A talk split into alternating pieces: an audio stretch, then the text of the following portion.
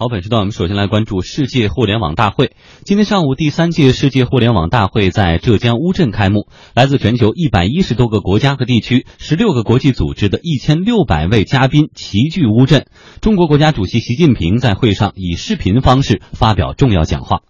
习主席在讲话中表示，强调要坚持以人类共同福祉为根本，坚持网络主权理念，深化网络空间国际交流合作，携手构建网络空间命运共同体，推动全球互联网治理朝着更加公正合理的方向迈进，推动网络空间实现平等、尊重、创新、发展。开放、共享、安全、有序的目标。习近平主席的重要讲话充分展示了对互联网时代发展大势的深刻洞察，反映了国际社会特别是广大发展中国家的共同心声，为推进全球互联网治理贡献了中国智慧。阿里巴巴董事局主席马云是唯一一位在本次世界互联网大会开幕式上发表演说的中国企业家。他在演讲当中说：“未来三十年是人类最关键、最需要重视、最需要把握的三十年。新技术将融合到传统行业的方方面面，引领人类社会天翻地覆的变化。不管你是什么人，不管你身处哪里，所有的每一个人都会为这场大的变革成为当中的一部分。未来没有人会拒绝互联网，没有人可以离开。”互联网而存在。经济之声记者王思远曾多次前往乌镇报道并记录世界互联网大会。今年他也提到了乌镇。本次世界互联网大会有哪些看点？我们来听听他有哪些新的发现。我是在昨天来到的乌镇，呃，看到不少企业已经开始展出他们的展品，呃，我想用几个关键词来说说我的感受。那第一个词就是便利，呃，比如说我们在这里的餐厅吃饭，比起去年，你现在压根儿就不用叫服务员了，用手机扫一扫桌上的二维码就可以自助点餐了。那么另外呢，今年在乌镇，在不少地方也可以看到景区智慧叫车的提示。扫描游览车的二维码，输入起点和终点，哎，就可以调动附近的车辆来。以前我们在景区采访的时候，呃，一旦等不到摆渡车，又很急着去采访，或者玩得很累的时候，坦白讲，内心是十分煎熬的。哎，但是如今我们看到，如果在景区里你玩累了，想坐坐车、坐坐船，扫扫身边的二维码，车船就会自动到你身边，你会不会觉得很贴心呢？那第二个词就是快和便捷。这里的 WiFi 有多快啊？我们用手机测了一下，下载的速率达到了二十兆每秒，而上行上传的速度也达到了十兆每秒。那么比起大多数家庭四兆到十兆的呃上行下载带宽呢，那这个速度的优势十分明显的。这么说吧，乌镇的人现在可是处处都充满着便利和快捷的互联网元素。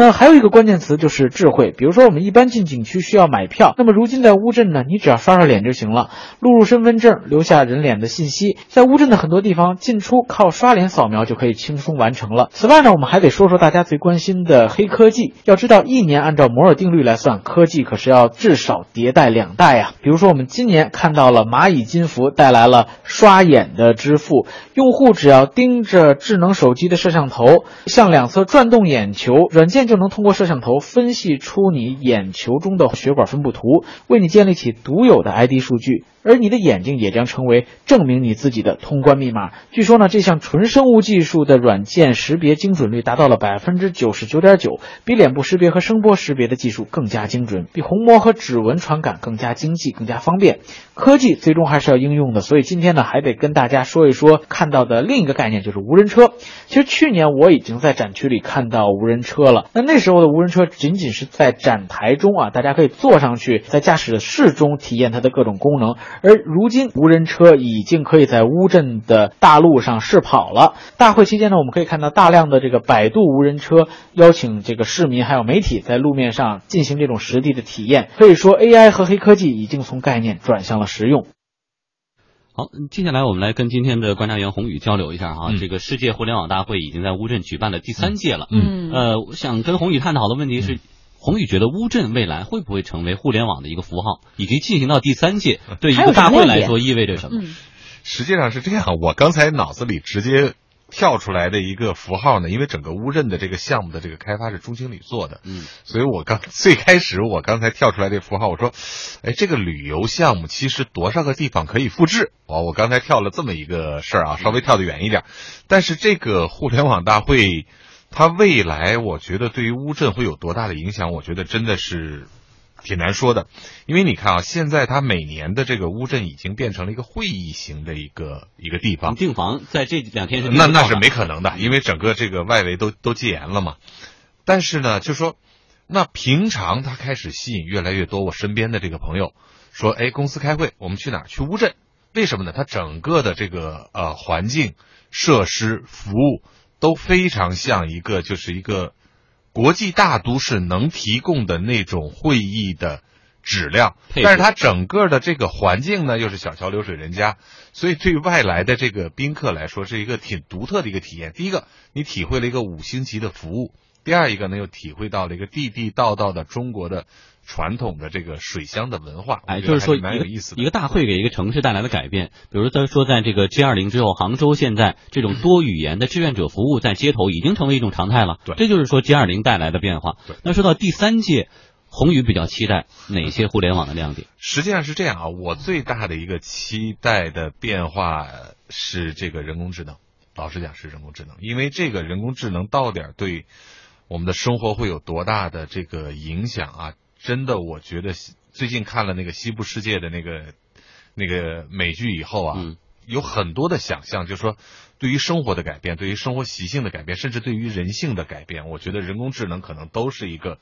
很可怕的是一个。游客问那个接待员说：“你是真的吗？”接待员说：“有什么区别呢？”对，嗯。所以第二一个呢，就是这个物联网，因为那个互联网已经讲了好久，物联网也讲了好久，但是我觉得现在呢，其实到了一个。一个技术去推动行业会快速发展的一个一个时刻了，就说这个物联网会让所有的万事万物整个接入到这个网络里面，而且呢，能够帮你去做各种各样的这种事儿。我觉得这个就挺可怕了。你说，简单我说一个这个摄像头，这个智能的摄像头，这个你可能没什么感觉。但是如果我把这个大楼的整个灯光控制水。电监控停车场的这个料杆所有的这个东西全连到这个网上，全放到一个 iPad 上了。对，完了像美国大片似的，点两下，所有的都可以控制了。完了，这个所有的生产、启动、水、气、电，全在这个上可以去控制了。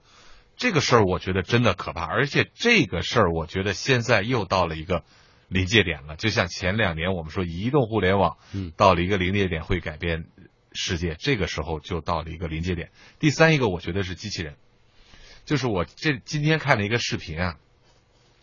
就是讲这个双十一的时候，为什么很多的这个今年你看这个配送的速度啊，发货的都快了很多。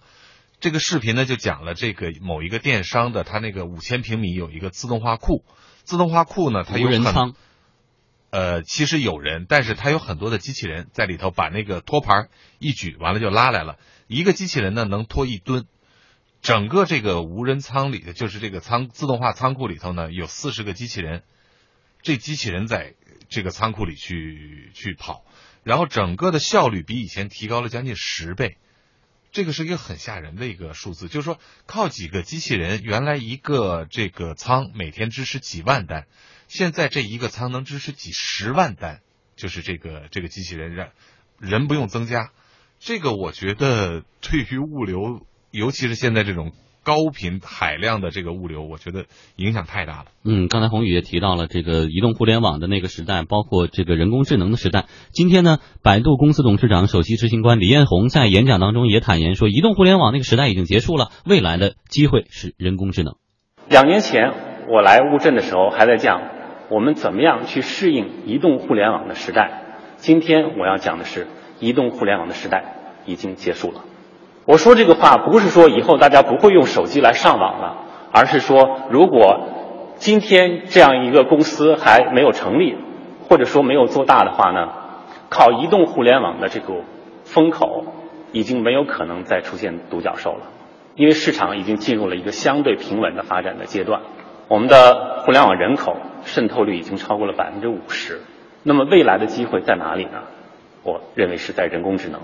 人工智能其实也是从今年开始变得很火，每一个人都非常关注，啊，但是呢，它会给我们每一个人、每一个行业、每一个国家带来什么样的变化？其实我觉得很多人还没有完全想清楚。但是每每当我想到这些个可能性的时候，我都觉得非常的兴奋。比如说，今天在乌镇景区外面就有百度的无人车，可以让大家来试乘。一年前呢，我们还只能是把它摆在展厅里头让大家看静止的。今天呢，你可以在公开的道路上来体验无人驾驶的这种乐趣了。这样的这种可能性还有很多很多。再比如说物联网，物联网在很多年前就被炒得很热，但是呢，到现在一直没有起来。真正起来的时候，我认为已经为时不远了。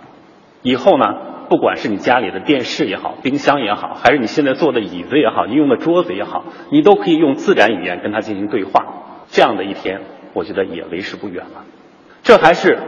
列举的几个 to C 的例子啊，其实 to B 有更多的可能性。比如说，我们现在可以用人工智能的方法帮助医生去诊断各种各样的这种病人。再比如说，我们每一个公司可能都有的客服，每天都在重复的回答各种各样的问题。我们也可以用人工智能的方式，用实时的对语音的识别，识别客户问的问题，并且实时的提示这些客服最优秀的客服人员或者最优秀的销售人员是怎么回答这些问题的。所以每每想起来这些个可能性。无论是 to C 的可能性还是 to B 的可能性，我都觉得很兴奋。不仅仅是我个人，我觉得我们在座的每一个人，你们所处的每一个行业，你们所在的每一个国家，会因为人工智能时代的到来而发生巨大的改变。我们需要重新想象每一件事情、每一个行业、每一个市场。谢谢。嗯，其实说到百度，从原来发力搜索到后来，虽然转型移动端有点慢，但是也在转。而今天李彦宏又断言说，移动端的时代已经过去了，我们未来就是人工智能了。呃，百度的人工智能，这个宏宇看好。呃，实际上是这样啊，就是百度的人工智能，我觉得可能是两个啊，一个是基于现有业务的这种人工智能的这种分析，另外一个我觉得这个百度在一一说人工智能就说它的无人车。其实我觉得他有时候把这个已经混到一块儿去了。